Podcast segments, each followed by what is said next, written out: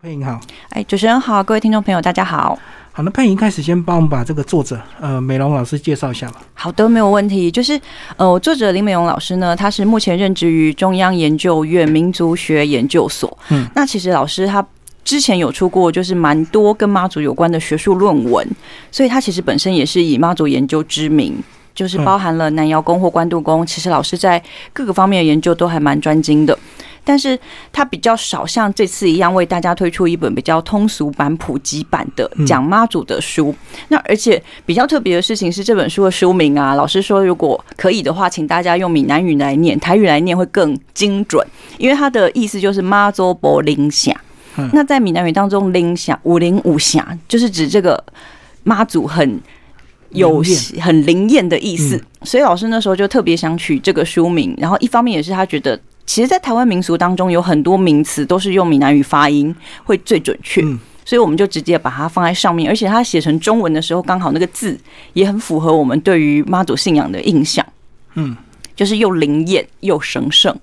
好，所以我们书名要呃呃用台语来念妈祖柏林响。嗯，对，这样会比较哈比，比较就是符合这本书的会考这样。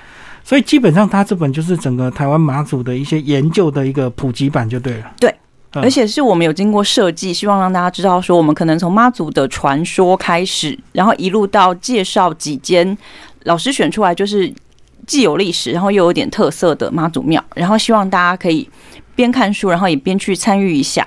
因为其实民俗这种东西啊，它不是只有学术上的。我们觉得民族最重要的，其实是在日常生活当中，很多东西都是跟台湾的生活息息相关。然后希望大家透过这本书，可以去亲近周围的妈祖，然后也更理解妈祖到底是什么。嗯嗯，好，那我们就从头开始来为听众朋友介绍。一开始就讲到妈祖的这个呃历代封号，它到底现在全部加起来，到底它的封号有多少个字？其实我们。台湾现在比较少在讲封号，但是我觉得我们可以回到历史上来说的话，因为他大家应该很清楚，说妈祖是因为清朝的时候，然后跟施琅将军攻台有关，所以他在清朝的时候累积封号就到了一个非常疯狂的数字，大家可以想象六十四个字。嗯，我们有帮他数过，就是长到六十四个字。然后我其实自己也记不太起来，说到底实际。就是书上有，但是你要背起来实在有点太难了，因为加起来一共是六十四个字。就每朝的很多皇帝都一直加封，一直加上去。对对对对，加加加加加，一路加上去之后呢，然后就到清朝的时候就规定不能再加了。嗯，因为六十四个字实在太多太多了，所以它最最高的封号就是到六十四个字。那因为他在封号部分呢，其实我们就可以看到他的神格的演变。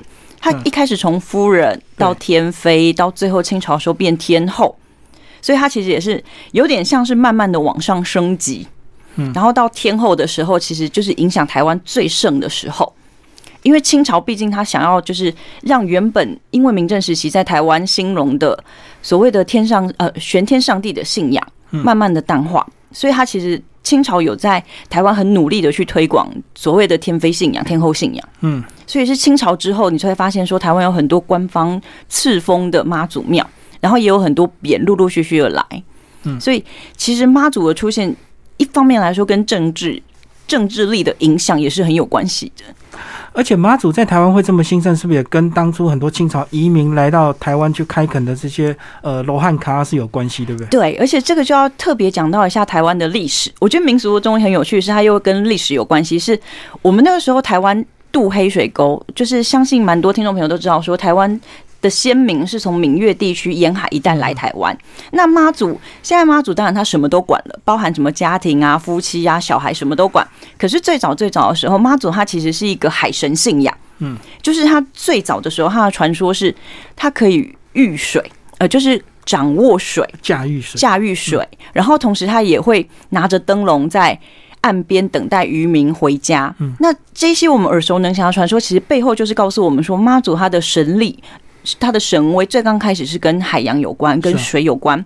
那台湾的先民他渡过黑水沟的时候，我们曾经听过一个俗语，就是“十去六死就会逃”。对，那就表示说，其实那个时候海黑水沟就是台湾海峡，其实是非常凶险的。嗯，那移民他就会很希望从原乡带一些可以保佑他，至少让他安心的东西。所以妈祖他之所以会到台湾来，其实是因为他本身是海神，然后他可以庇佑那些移民在就是渡海的过程当中安心。所以我们会发现说，绝大多数。比较老的、比较有历史的妈祖庙，它全部都是在港口边、河岸边，就是因为它最刚开始的时候其实是移民带来的。那移民带来了之后呢，就会有一些传说开始出现，说它可能是带行灰堆啊。大家知道行灰堆啊，就是所谓的香火袋，嗯，就是从原乡带了香火袋之后，他发现在这个地方可能那个香火袋会发光，嗯，或者是神像不走了，然后就就地。盖了一间妈祖庙，然后越盖越大，越盖越大，然后越来越灵验。这其实都是我们台湾过去的历史当中所造成的，就是一些相关的影响，然后也是妈祖之所以来到台湾的原因。嗯哼，接下来跟我们讲一下妈祖到底是从宋朝开始，对不对？对他的传说有有几个？妈祖其实传说非常非常多个，可是比较有名，台湾人比较常听到的，可能一个就是他去大战千里眼跟顺风耳，这是一个嘛？他收妖就对，他会收妖，这其实背后都是呈现说。大家期盼妈祖可以做到什么？第一个就是他可以抚平动乱，嗯，所以会有千里眼跟顺风耳。可是台湾的神又很好玩，是台湾的神是很有人情味的。为什么呢？就是还有一个很有名的传说，是大道风，就是他跟大道公之间的爱恨情仇。对，大家就会想说，哦，他们也会谈恋爱。然后相关的传说当然是，就是本来大道公想要娶她，然后结果他在上花轿之前看到，就是。妇人怀孕很辛苦，他就悔婚不嫁。这这当然一切都是传说。然后他就悔婚不嫁，然后从此他们两个就很像是欢喜冤家，是就是互相斗法，这也是一种。然后更多的传说其实也跟台湾的历史有关，就是大家知道说二次世界大战时期，台湾遭受盟军空袭的时候，就有非常多的传说是妈祖会拎着裙摆上来接炮弹，嗯，或者是踢飞弹或接飞弹。这些东西都是妈祖一直到现在为止，从宋朝开始到现在，跟人民的生活出现关系之后，衍生出来的不同的传说的变形。所以，买很多妈祖庙会变红，就是可能当初都有接炮弹的故事，就对。或者是因为像大家知道妈祖有分，就是金面、粉面、黑面嘛。哦，对。很多人认为黑面妈祖其实它代表着是它的香火旺盛，灵力也昌盛，法力最强。对。可是也有一种说法是，它可能是被轰炸过。嗯。然后妈祖神像没有坏，可他脸就被熏黑了。就我们看黑面妈祖，它其实有几种不同的看法，就也都跟他的传说还有跟他出现的原因有关系。嗯嗯。不过后来好像很多人都是用年纪把它区分，对不对？如果粉面就是少女时代这样子，这是一种啦。因为其实到台湾，这也是台湾妈祖跟其他地方妈祖不一样的地方，是中国的妈祖，她其实就是呃，比方说湄洲岛的妈祖，她画的就是比较少女的样子。可是台湾的妈祖就是很像是我们在叫他的时候，台湾称呼妈祖其实已经是称呼天后或妈祖伯。那伯其实就是台语当中对于年长的女性的一种尊称了。对，所以在台湾看到的妈祖庙里面的妈祖神像画起来都是比较丰腴的，比较有点年纪的，是一个比较成熟女性的形象。嗯嗯。那我们比较少用那个颜色，因为颜色另外一个说法其实是金面，它是有就是有官方的赤峰，它比较会涂成金面。对对，所以它比较常用的是它背后代表意义来分年纪倒是还好，因为台湾的妈祖年纪都偏长了，嗯，这样讲应该还好，不会太不礼貌，就是他是一个有年纪的、有历练过的。嗯，都已经到天后级了。对，嗯，那其实这本书呢，从马祖的这个典故一直讲到，包括很多这个嗯民俗常常用的一些呃关键字，也有做一个就是有点类似妈祖文化关键字，就是当我们平常在因为妈祖绕境或者是妈祖要出巡的时候，其实蛮常上新闻的。可是很多人可能听到这名词会不知道是什么意思。举一个例子好了，就是绕境跟进香。其实就是两件不太一样的事情，因为所谓的绕境是指妈祖在他的管辖区，就是巡视巡逻，对，巡逻就是他在他自己的范围之内，然后去巡。嗯，可是进香指的是他出了他自己的管辖区，去到别人，就是他不见得是妈祖庙，通常是，可是不一定是，就是他去别人家去巡，嗯，呃，不能说巡，去做客，去做客，嗯，所以他进香其实是有个出去的意思。然后静香他通很常是出现在说她去她的姐妹宫，或者是回她所谓的母庙，就是她分香火的地方。嗯，所以静香的意思可能比较贴近于这个方向。那绕境的话，真的就是他自己的辖区在处理了。那有个台语也很有趣，它就是通常我们在讲这个东西的时候，他会用文增，就是他是在他自己的征讨这样写。对，所以我们才会发现说，哦，原来绕境它没有不是说一个跨县市或者是很大范围的，它其实一定是在它自己的区域范围。对，举一个例子来说，像松山慈幼宫蛮有名的嘛，嗯，那它其实就是它的绕境绕的其实就是最早的松山十三庄，嗯，它就是在这个区域范围里面绕。因为它这个就是它的灵力管辖范围，嗯，所以这些名词，或者是说，我们另外还可以讲一个比较有趣的是贴香条。我相信大家一定都看过什么叫香条，只是不知道它拿来干嘛的。香条就是妈，呃，就是妈祖或神明要出巡或者是要绕境的时候呢，他会在就是沿路的地方、十字路口或者是电线杆上贴一个黄黄的东西。哦，有点像预告，对不对？他就是会告诉你他什么时候要来，然后走哪一个方向。其实看那个香条看得出来。嗯，那那个东西就是大家很少听到，可是你一定看过。但香条的意思是什么呢？其实除了告诉来跟着走的进香客要怎么走之外，另外一个功能是它贴出来之后会让这个镜里面的一些拍米呀，或者是知道自己应该走避的不好的东西先走。哦，自己赶快避开就对。对，它其实有预告。嗯，就很像波贝亚。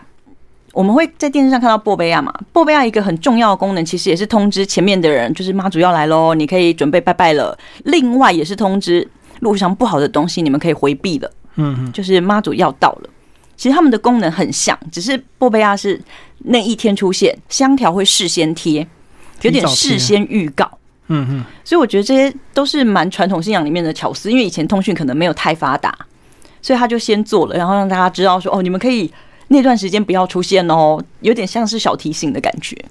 哦，以前没有网络时代，所以很多事情就是要靠先贴所谓的香条让大家知道。你不太可能会有 app，然后就是及时跳出来让大家知道说妈祖这个时候来了。那香条上面就会有日期，然后也会告诉你它贴到哪里，其实就它就是走到哪里了。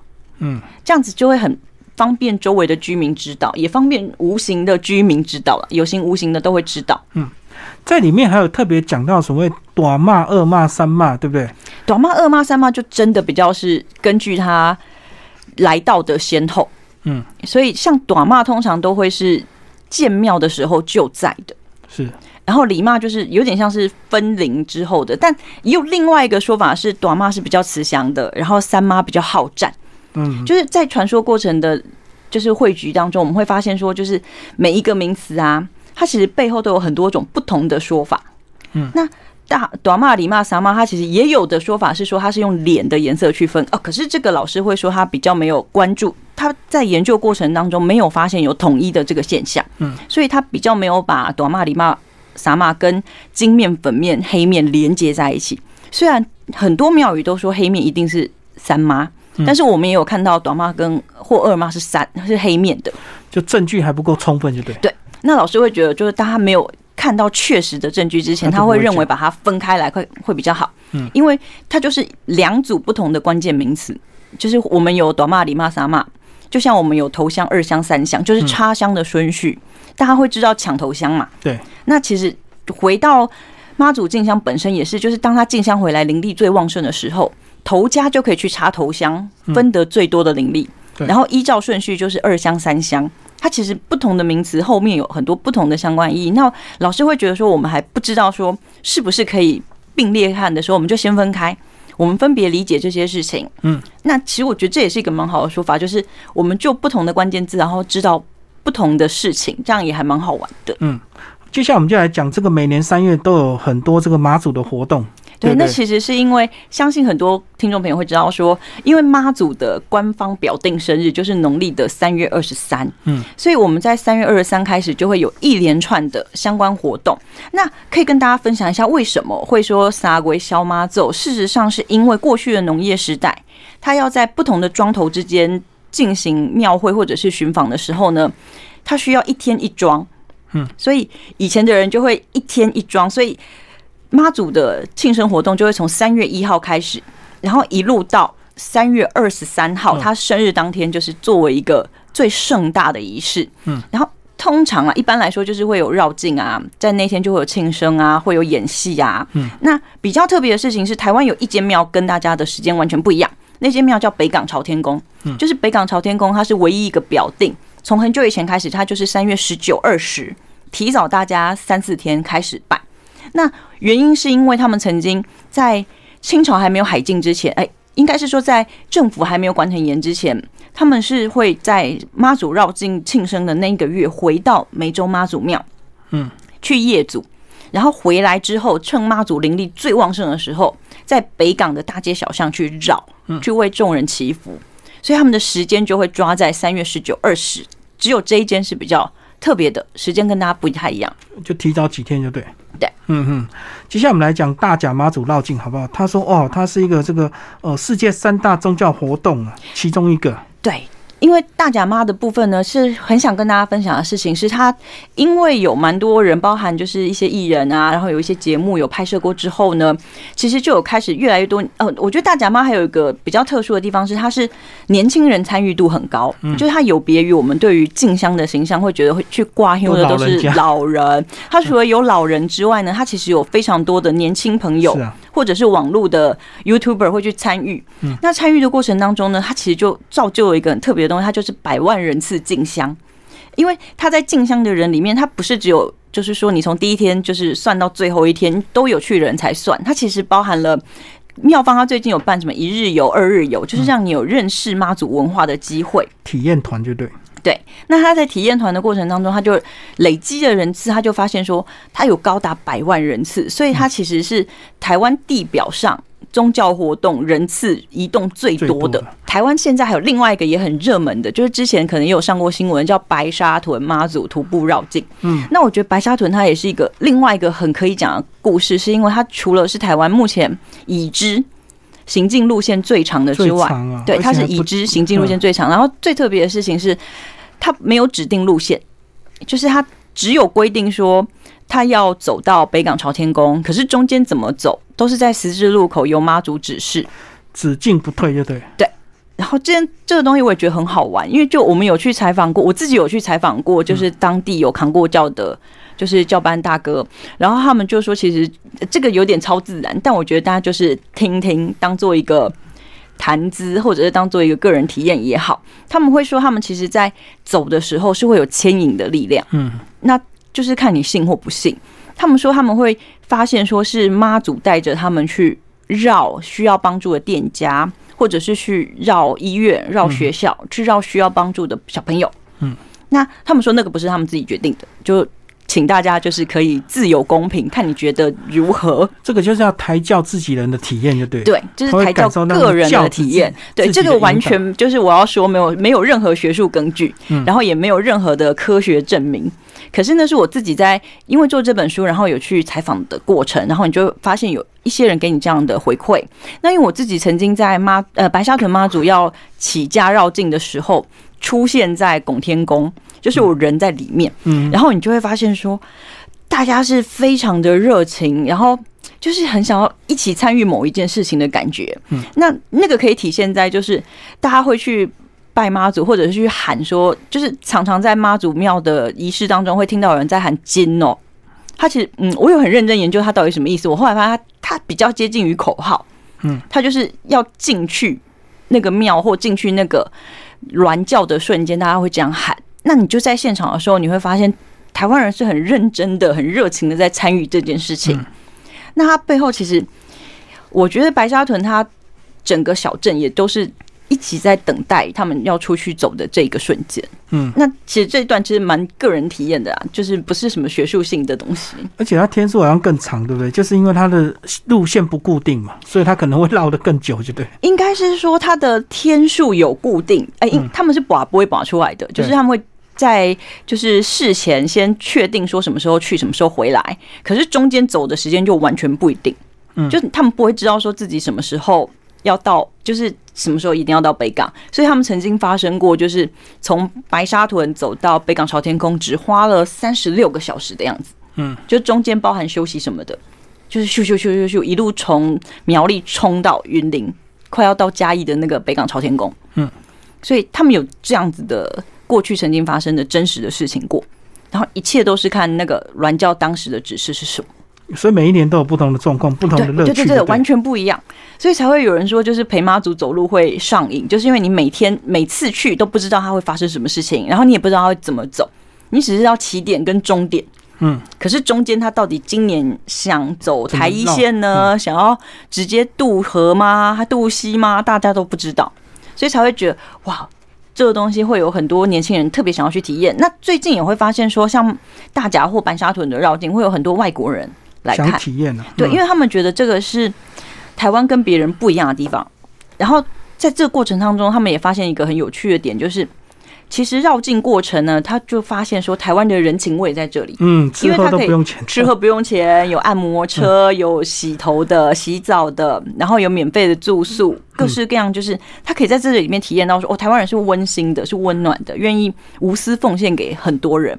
不管他是为为了还愿还是有许愿也好，他其实就是在现场默默的跟着绕境的队伍走，然后在其中就是发水啊、发饮料啊、发点心啊，然后也有人帮忙煮东西。嗯哼，所以蛮多外国人他会觉得这个东西他没有在其他的国家或其他的地区看到，他就会很想要来看看，说台湾人为什么会想要做这种事情，这么疯狂，对不对？